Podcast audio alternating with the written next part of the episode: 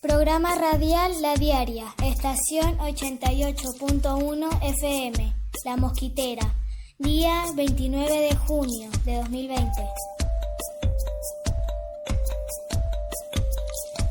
Soy India Morena y en Educación Sexual Integral estamos en la sección de ESI para niñas.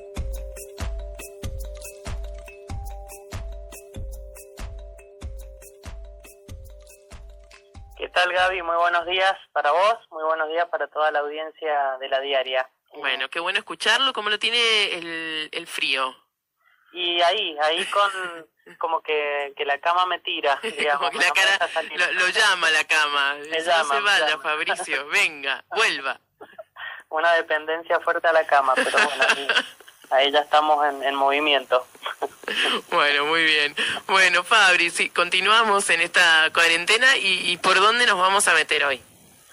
Bueno, eh, como ustedes saben, eh, ayer 28 de junio se celebró en todo el mundo el Día Internacional del Orgullo LGBT más eh, en conmemoración a, a esto que sucedió en 1969 en Nueva York y que de alguna manera visibilizó eh, toda la vulneración de derechos hacia esta hacia la diversidad digamos de género y la diversidad sexual eh, y ya algo habíamos hablado el lunes de la semana pasada en relación a, a los niños y las niñas que, que transitan por las escuelas y, eh, y a las infancias trans y a la diversidad sexual dentro de la escuela.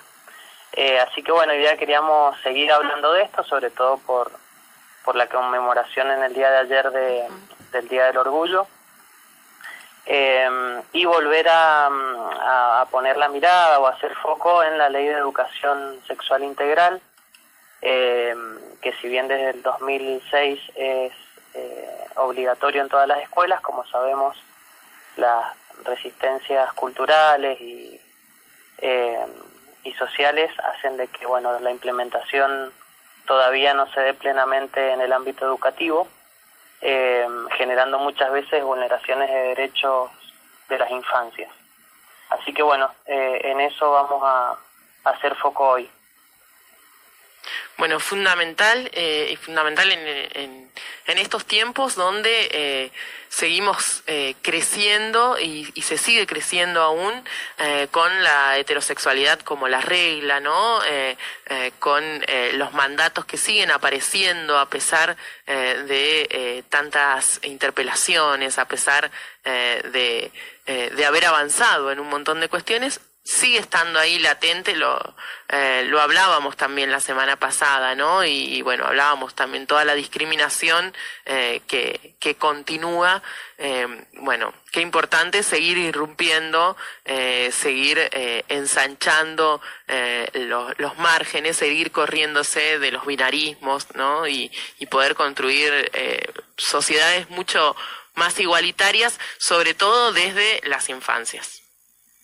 Exactamente, Gaby. Bueno, y también en algún, algún lunes también compartimos la, la experiencia de, de Nadim, que también es una adolescente de Guaymallén, donde ella también, eh, eh, en ese momento hablábamos de, también de la patologización de, de ciertas conductas que se dan en el ámbito educativo.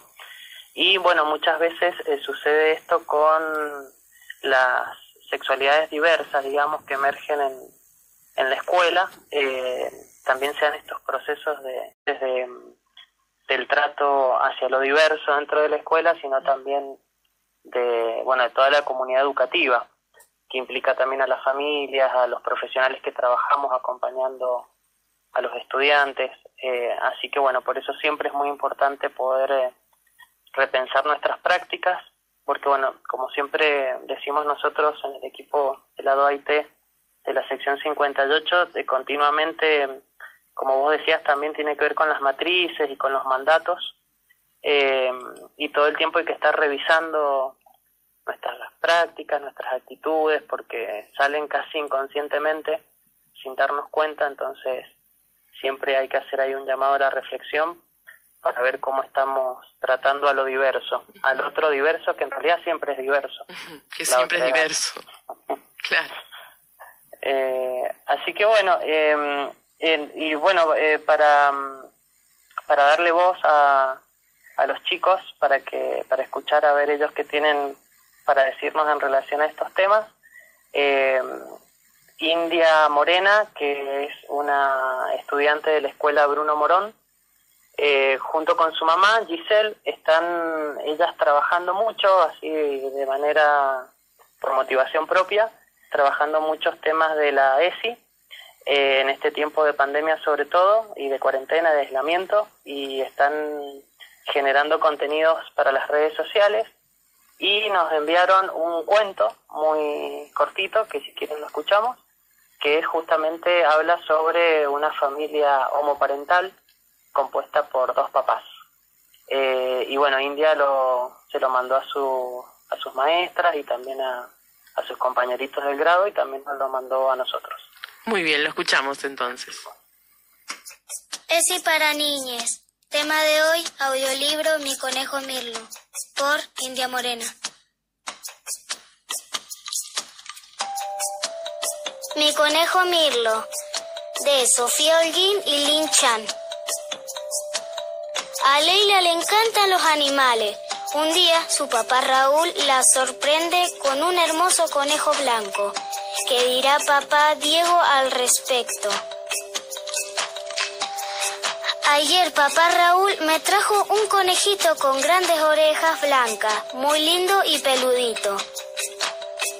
Cuando papá Diego lo vio, puso el grito en el cielo.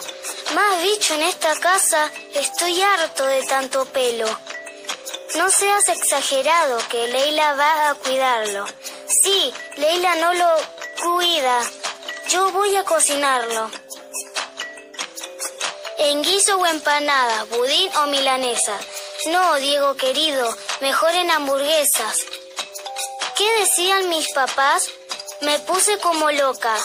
¿A quién se le ocurriría comerse a su mascota? pero se tranquilizaron, se tomaron un tecito y me dejaron quedarme con mi lindo conejito. Le puse Mirlo de nombre, que es el nombre de una flor, aunque papá Diego dice que seguro no es por el olor. Cuando vuelvo del colegio me encanta jugar con Mirlo y a papá Diego ya se le fueron las ganas de freírlo. Debería buscarle una novia para que no esté tan solito. Más bichos no, Raúl. Eso no te lo permito. Ya tenemos tres perros, dos tortugas y cinco gatos. Si traen otro conejo, lo cocino de inmediato. Pero papá Raúl no hizo caso y me trajo a la linda Tere. Escondela en tu habitación para que Diego no se entere. Por supuesto, todo fue en vano. Papá Diego nos descubrió, preparó el fuego, la salsa, los platos y el cucharón. Un olor rico y jugoso salía de la cocina.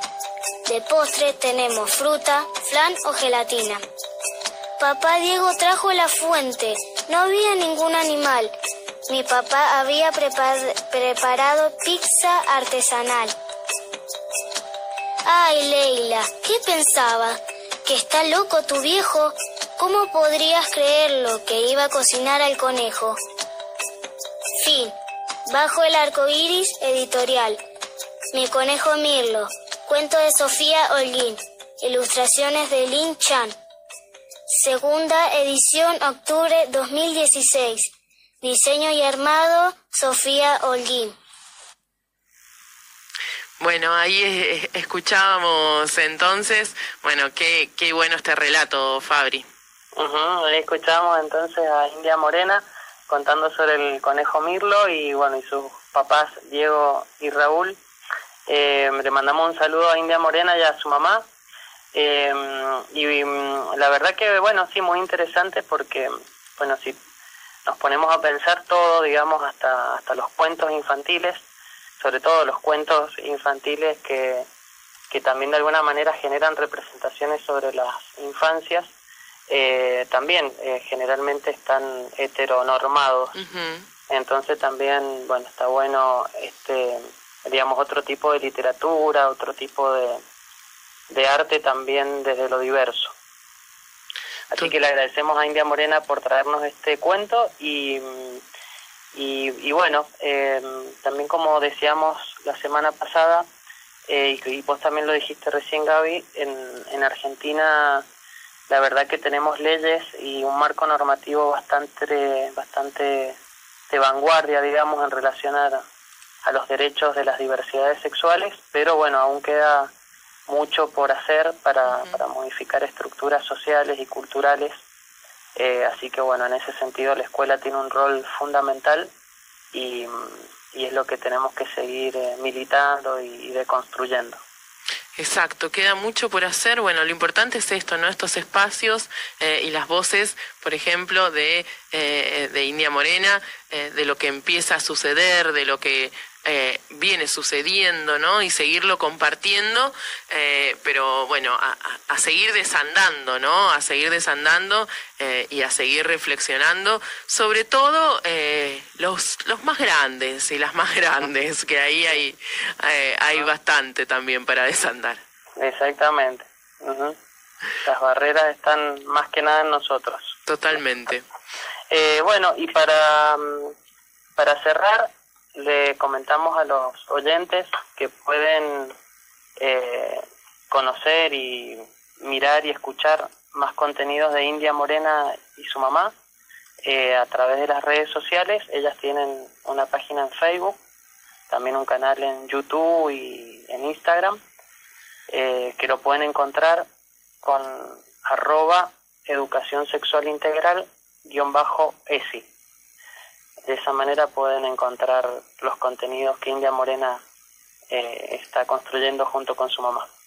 Muy bien, entonces a buscarlo ahí para, para escucharlos y, compartirlos.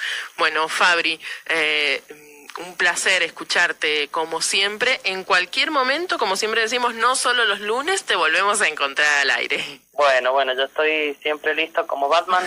Muy bien. la señal. solo hay que darle la señal a usted. Y ya aparezco, sí.